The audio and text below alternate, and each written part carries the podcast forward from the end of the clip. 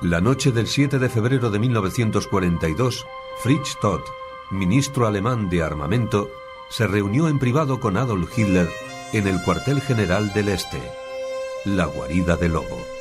Aunque no hay constancia oficial de lo tratado, se cree que Todd expresó sus dudas sobre el rumbo de la guerra.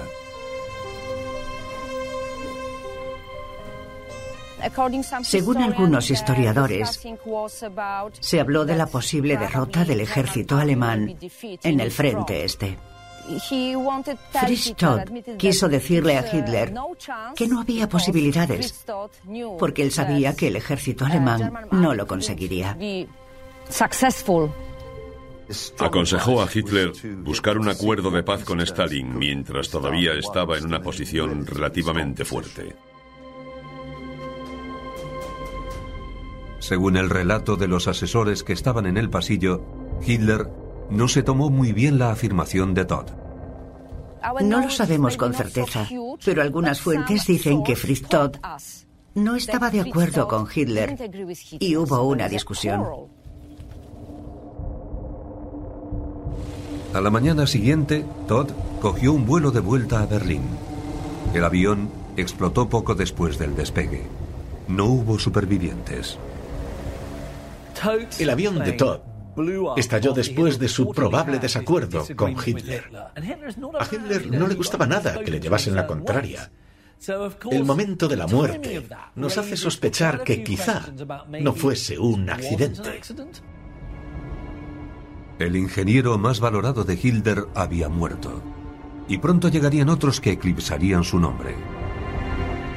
Pero lo que había logrado Todd hasta ese momento resultaría de vital importancia para las esperanzas de una victoria nazi.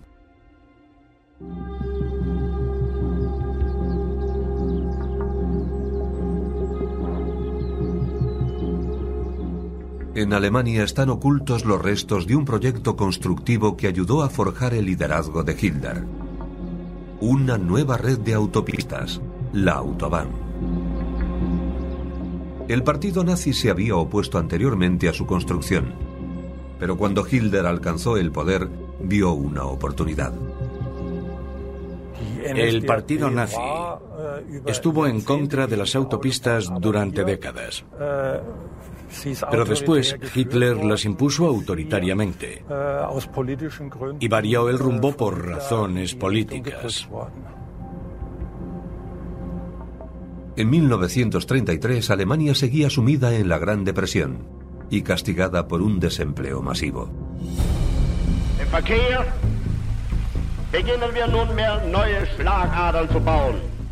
Hitler reconoció el gran valor propagandístico de un programa de obras públicas.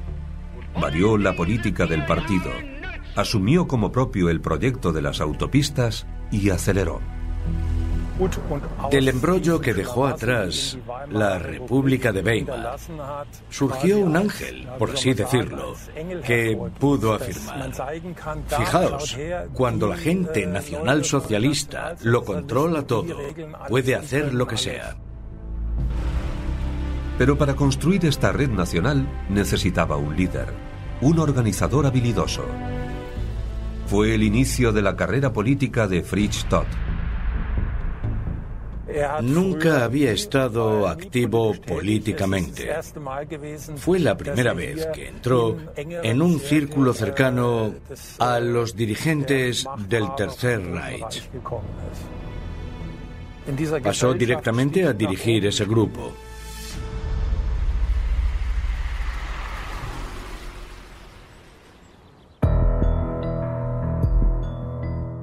Fritz Todd era lo que los nazis llamaban un alter Kämpfer, un viejo luchador.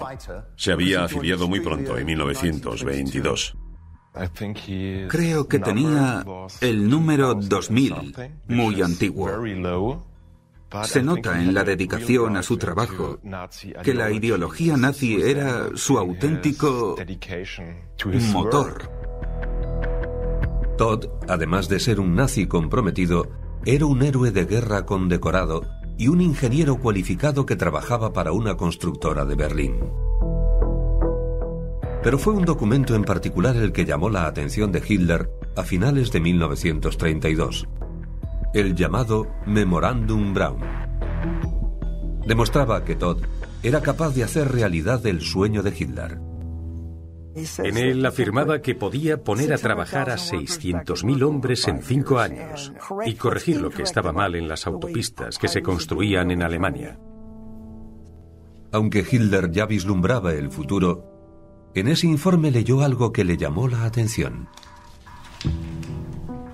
Añade un componente que para muchos historiadores es la parte más importante del memorándum. Afirma que las autopistas serían fantásticas como elementos defensivos y militares. La propuesta de Todd sugería que con las nuevas carreteras podrían trasladarse 300.000 soldados de una punta a otra de Alemania en solo dos noches de trayecto. En junio de 1933 nombraron a Todd inspector general de las carreteras alemanas. Hitler vio en Todd a un auténtico creyente, alguien en el que podía confiar y que al mismo tiempo ya formaba parte de un mundo en el que la construcción tenía una importancia capital. Eso fue algo que lo acercó a Hitler y a su círculo íntimo.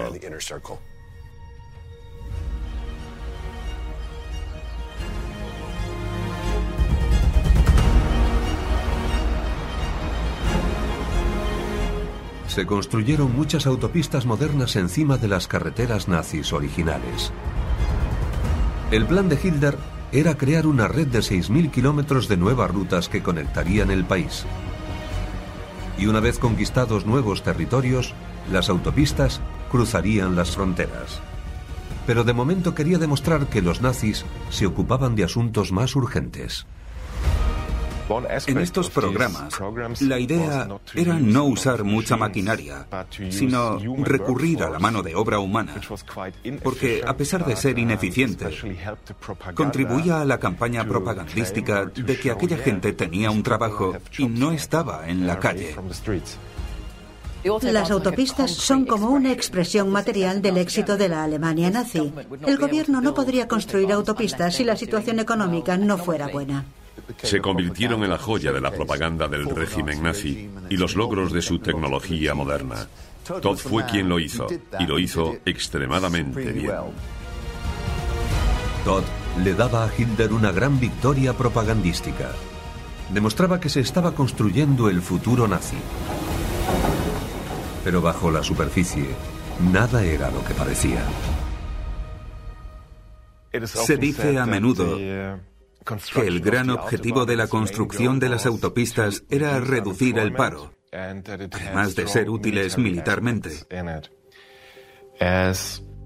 Hoy sabemos que nada de eso era cierto. Aunque la propaganda nazi capitalizó las imágenes de los 600.000 trabajos prometidos por Todd, solo se contrató una quinta parte.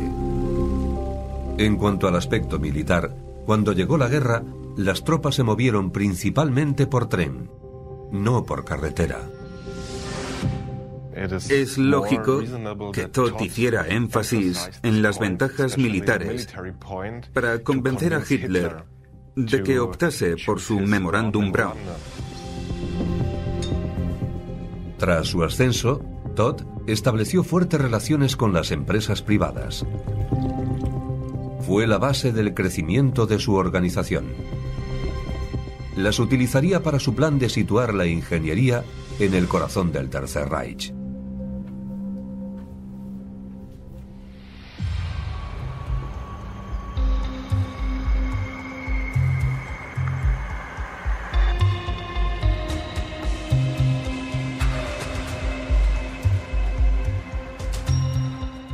Cuando estalló la guerra, se había construido la mitad de la red de autopistas planificada se abandonaron rápidamente lugares como este, un puente proyectado en una ruta lejos de los combates y de la frontera.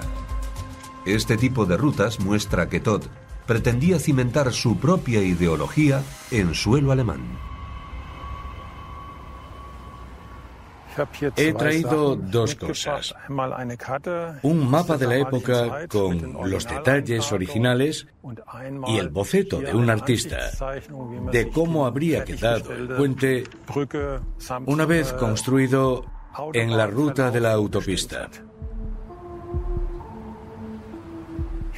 Siempre se cuidó mucho el fondo de estos dibujos.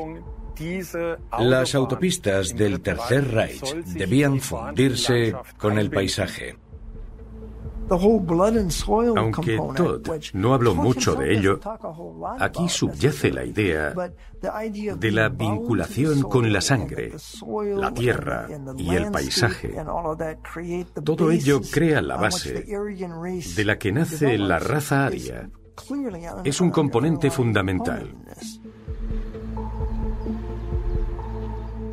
Pero Todd añadió algo. Unió la ideología nazi con la necesidad de la tecnología, para demostrar que los ingenieros eran vitales para el régimen. Para Todd, las autopistas representan la armonía entre el hombre, la máquina y la naturaleza. Las rutas de Todd no van simplemente de A a B. Se diseñaron para complementar la belleza expuesta. Fluyen a través del paisaje conectan puntos de referencia culturales e históricos, inspiran a los viajeros a enamorarse de su país. Todd afirmaba que los ingenieros nunca habían entendido lo que significaba realizar un proyecto observándolo con los ojos de un artista. Y es el modo en que debían abordar la construcción de las autopistas. Pero para hacer realidad esta escena imaginada, se sacrifica la funcionalidad. La curva que desemboca en este puente proyectado debería tener una inclinación del 8%. Eso significa que en aquella época a los camiones les habría resultado casi imposible pasar por aquí para cruzar la ruta. Esta ruta se aprobó con la autorización express del mismo Todd. En todo caso, hay una cosa que está clara. La ruta siempre se subordinaba a la ideología.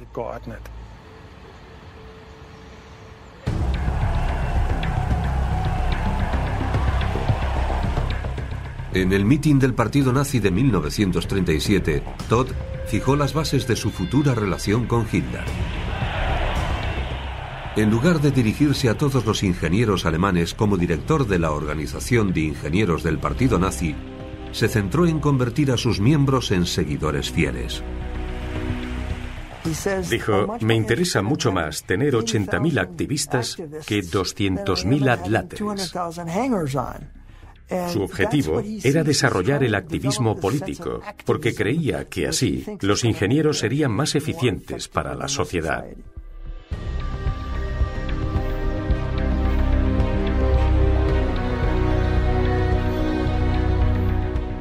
Para acelerar dicha transformación, Todd creó una institución con esa única meta.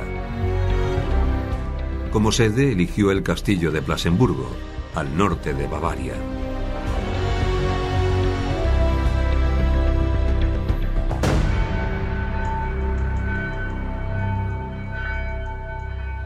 El castillo de Plasenburgo era sobre todo un centro cultural. Se celebraban conciertos. Había un albergue juvenil, contaba con museos y llegó a establecerse aquí una escuela para los líderes del partido nazi, la denominada Escuela de Ciudadanos del Reich. Dirigido por Todd, se hizo famoso como el castillo de la tecnología del Reich. Uno de los objetivos era instruir a los asistentes sobre las últimas tecnologías y técnicas. Pero Todd quería lograr algo más.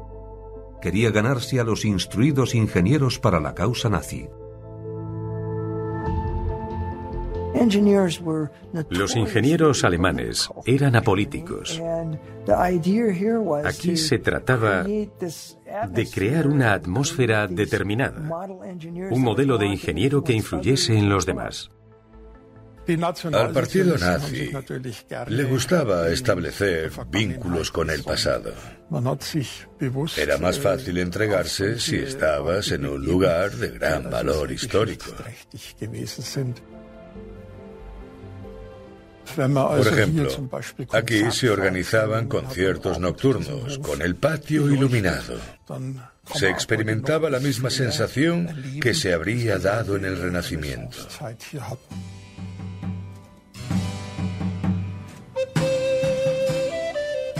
De las paredes colgaban obras de arte, había exposiciones, todo con el propósito de apelar a los sentidos de los cultos asistentes.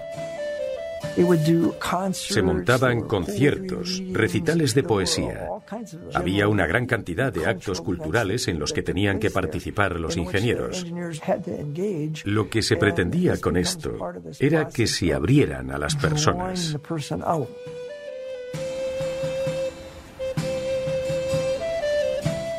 Pero la cultura no era el único método para influir en los ingenieros.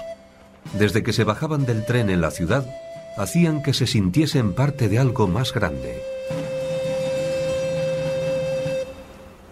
Ellos creían que iban a un cursillo de cuatro días, pero de repente veían que iban desfilando desde la estación hasta Plasenburgo. Se dirigía con criterios militares. Tenían que estar uniformados. Había sesiones de gimnasia matutina. No podían salir del castillo para ir a la ciudad.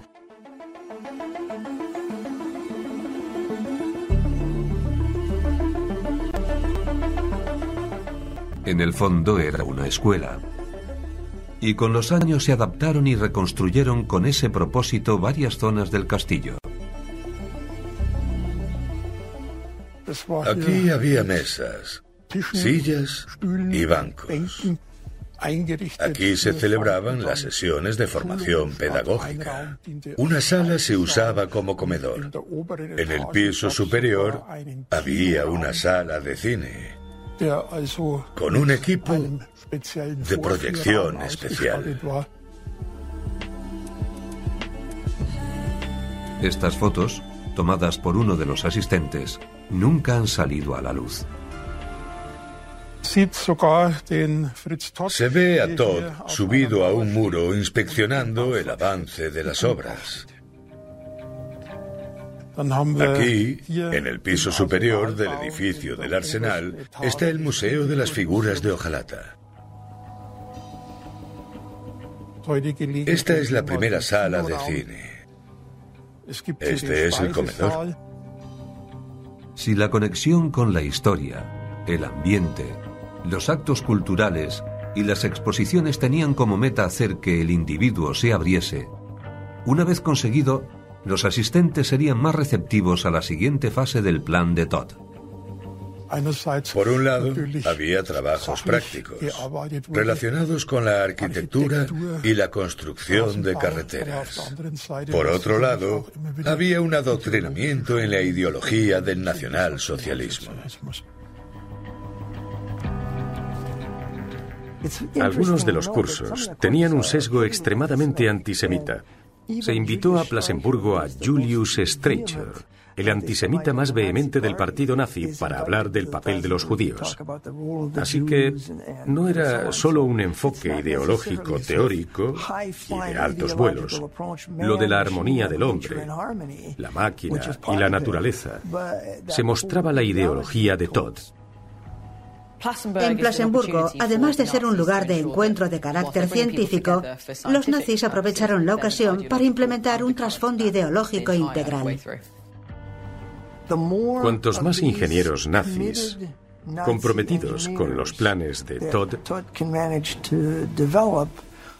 más posibilidades de poner en marcha su ideología tecnológica, que desempeñaría un papel decisivo en la formulación del futuro nazi. Todd esperaba que de Plasenburgo salieran ingenieros nazis dispuestos a construir el glorioso futuro del Tercer Reich. Pero sus capacidades se pondrían a prueba mucho antes.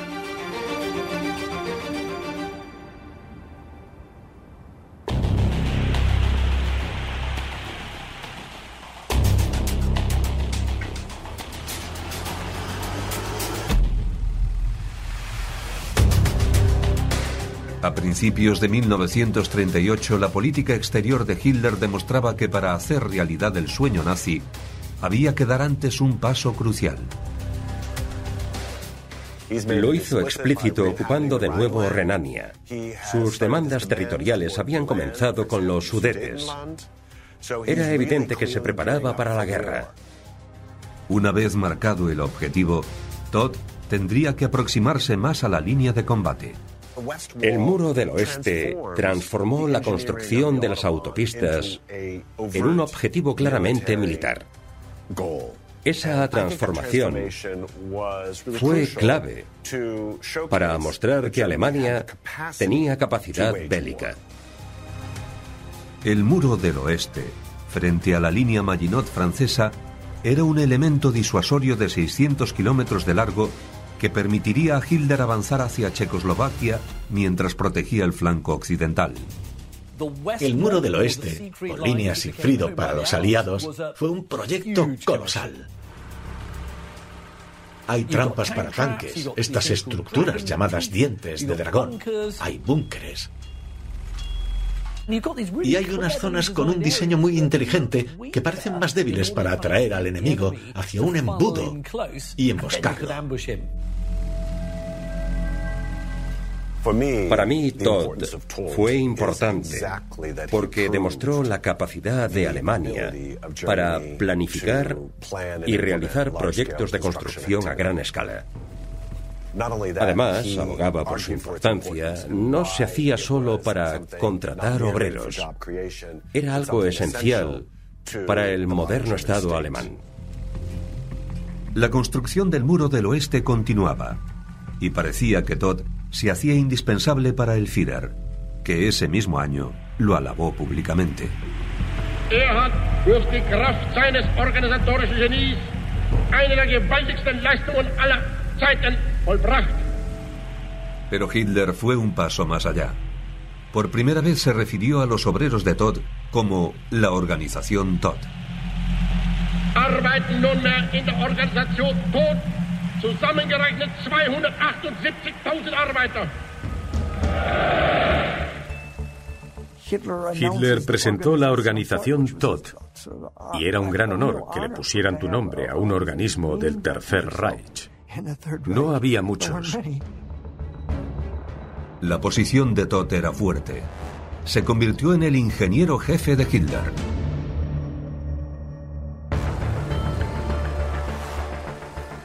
Hitler siempre quiso construir para varios siglos. No puedes tener un imperio que dure mil años si no construyes. Y el objetivo principal de la organización Todd era construir. En mi opinión, era extremadamente ambicioso. Fue progresando y obteniendo éxitos.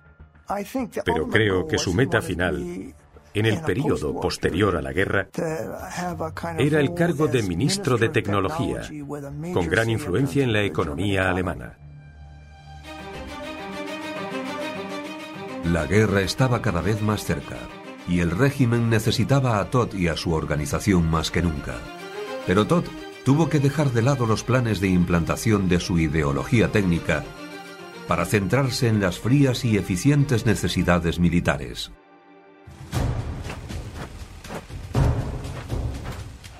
Cuando la guerra cubrió Europa variaron las prioridades de Todd. La tarea principal de la organización Todd fue seguir a los ejércitos que avanzaban y hacer trabajos pioneros, como construir líneas férreas y reparar carreteras y puentes dañados. Era algo vital para la logística, el transporte y el flujo de provisiones del ejército alemán.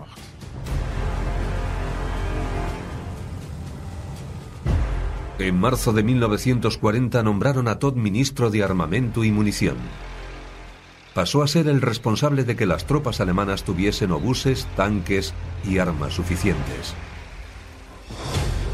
Tras la conquista de Polonia, las fuerzas de Hitler avanzaron hacia el norte y hacia el oeste. Invadieron Dinamarca, Noruega, Bélgica, los Países Bajos y Luxemburgo. La organización Todd llegaba detrás. Su poder se extendió más allá de las fronteras alemanas hasta los territorios ocupados. El éxito de Alemania fue tal que el 4 de junio se había completado la evacuación de Dunkerque y la mayoría de las tropas aliadas había abandonado la Europa continental.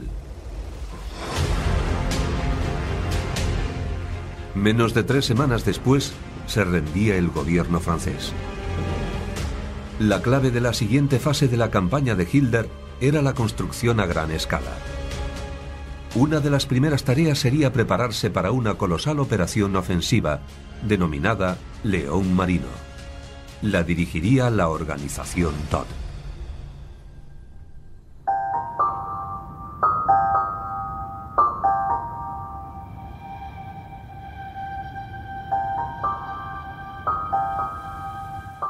Cuando se construyó, acababan de llegar los alemanes.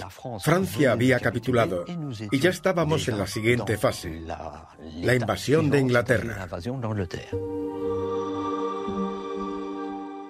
En el norte de Francia, la organización Todd empezó a construir emplazamientos para armas capaces de disparar obuses de media tonelada al otro lado del Canal de la Mancha.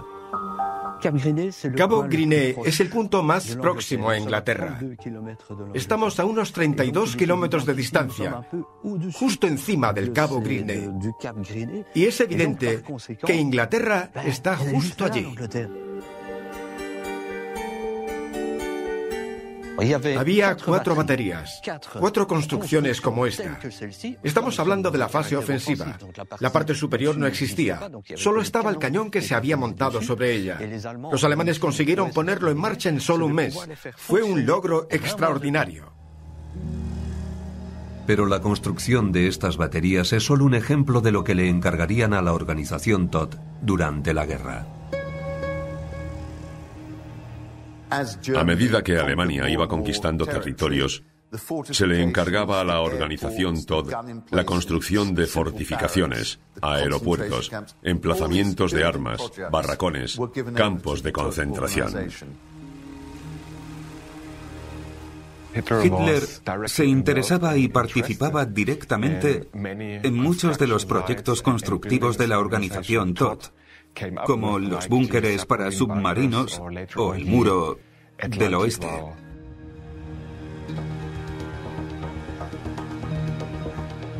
Las operaciones de la organización Todd se extendieron por toda Europa hasta llegar al Círculo Polar Ártico.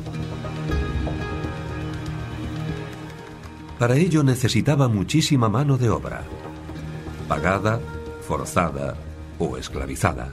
La mano de obra extranjera fue vital para la organización y su importancia aumentó durante las últimas fases de la guerra.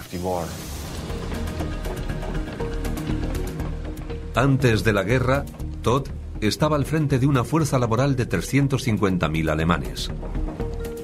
Pero con la transformación de la organización Todd durante la guerra, ese número aumentó hasta un millón y medio, sobre todo extranjeros.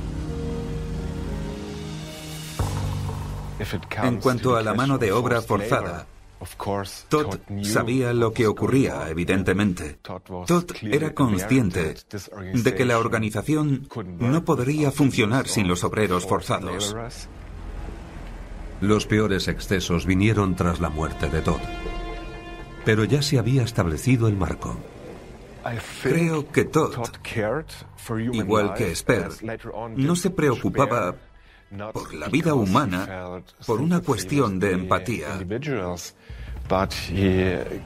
Se preocupaba por sus condiciones vitales para que mantuviesen intacta su capacidad productiva.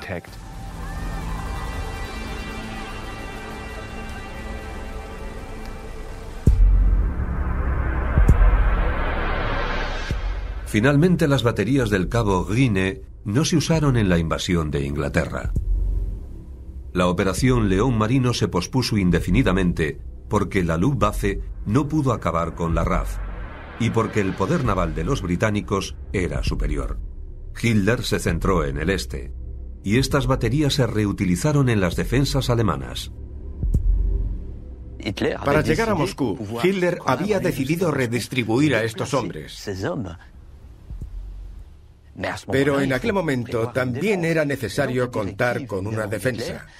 Por eso las órdenes de Hitler fueron construir lo que se llamó el Muro Atlántico, parecido al Muro del Oeste enfrente de la línea Maginot.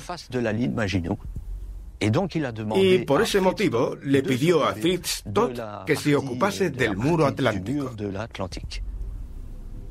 Pero Todd no viviría para verlo terminado.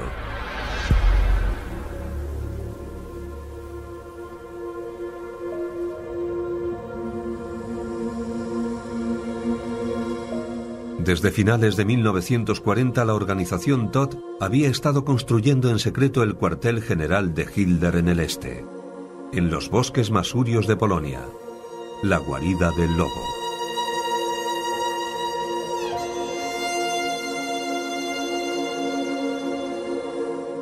El 24 de junio del año siguiente Hitler la visitó por primera vez.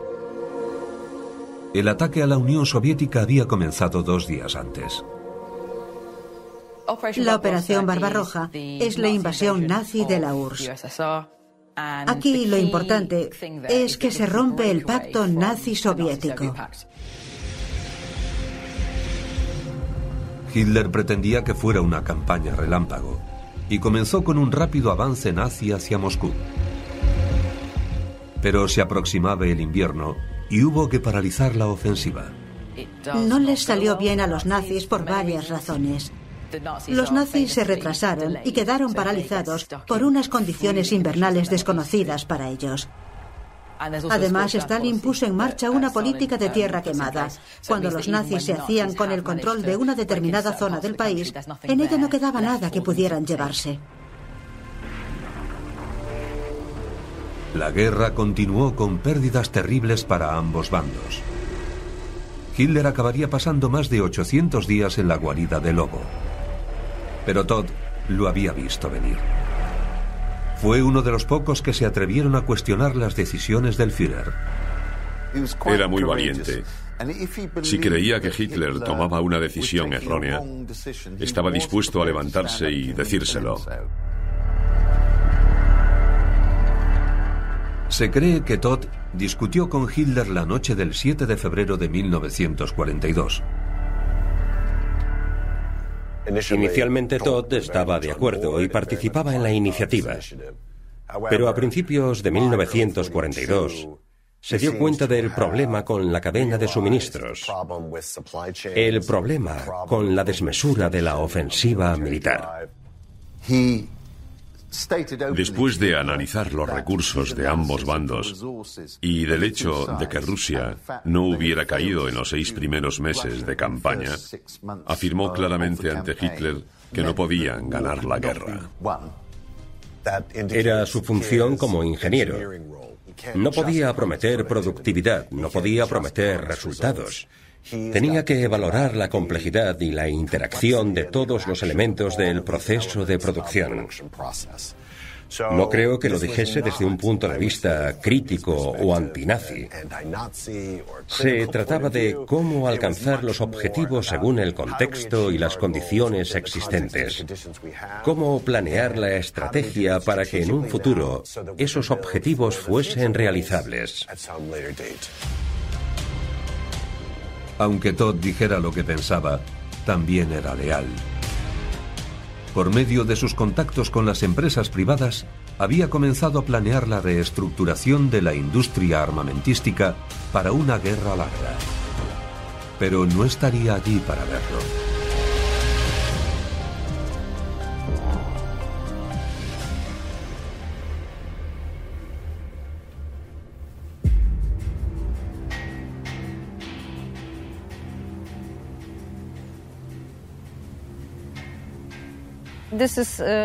Este es el aeródromo de la guarida del lobo. Fritz Todd tenía previsto volver a Berlín la mañana del 8 de febrero. Había mal tiempo, estaba nevando, con nubes bajas y mucho viento.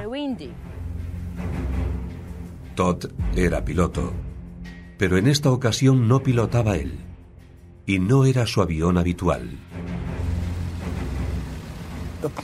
El avión despegó, recorrió unos dos kilómetros y alcanzó una altura de 200 metros. De repente se ladeó bruscamente y volvió hacia el aeródromo. El piloto pretendía hacer un aterrizaje de emergencia.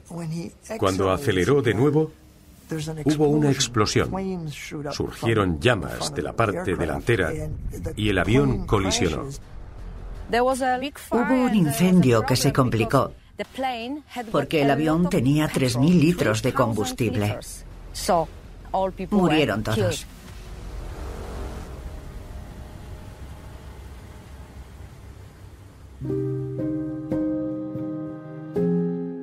A Todd lo enterraron con honores de Estado, pero no se tienen pruebas concluyentes sobre la causa del accidente. Hay muchas dudas y distintas versiones sobre la muerte de Todd. Desconocemos lo que pasó realmente. Todd tenía rivales. Había discutido acaloradamente con Hitler. Albert Speer, que fue su sucesor, tenía previsto acompañarlo en ese vuelo. Todo ello ha levantado sospechas a lo largo del tiempo. Rápidamente surgieron rumores sobre la muerte de Todd y se dijo que podía haber sido asesinado. Pero no se puede demostrar esta hipótesis. En mi opinión, son especulaciones sin sentido alguno. A Hitler no le interesaba que desapareciera alguien como Todd, porque siempre había sido un colaborador leal y podemos suponer que no lo habría traicionado nunca.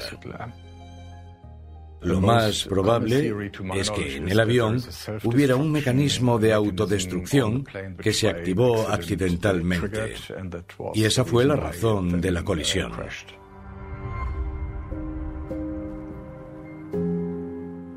Todd había muerto, pero la organización que creó siguió activa y mantuvo el nombre del fundador.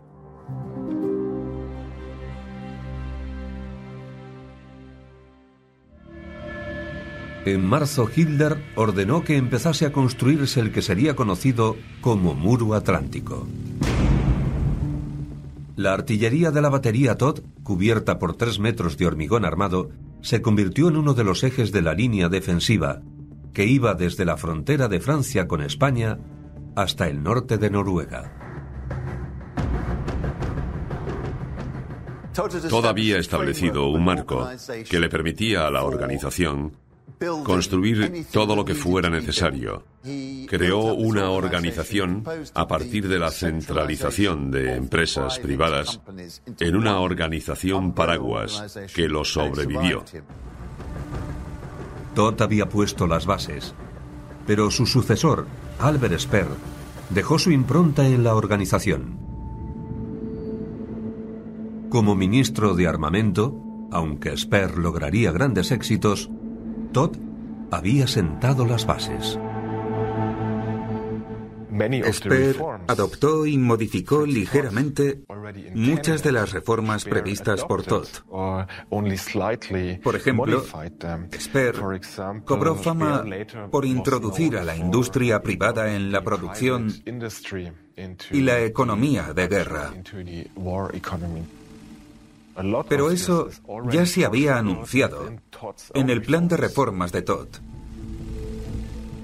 Si no hubiera muerto en ese accidente aéreo, habría tenido tanto éxito como ministro de armamento como lo tuvo Speer.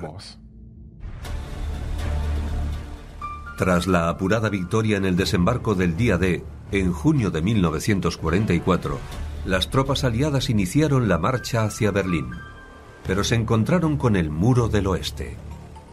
En algunos puntos atravesaron las defensas con facilidad. En otras zonas de defensa reforzadas y ampliadas se produjeron combates sangrientos durante meses. El avance tuvo un alto precio. Se calcula que solo Estados Unidos sufrió en esta ofensiva 140.000 bajas. Aunque el muro del oeste de Todd se construyó como medida disuasoria y propagandística, resultó ser una defensa férrea para Alemania. Los logros de Todd y su organización fueron extraordinarios, con métodos cada vez más despiadados, cierto.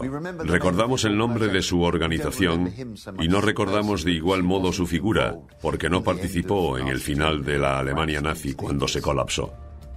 En 1945, el Servicio de Inteligencia británico sugirió que la organización Todd había llevado a cabo el plan constructivo más impresionante desde el Imperio Romano.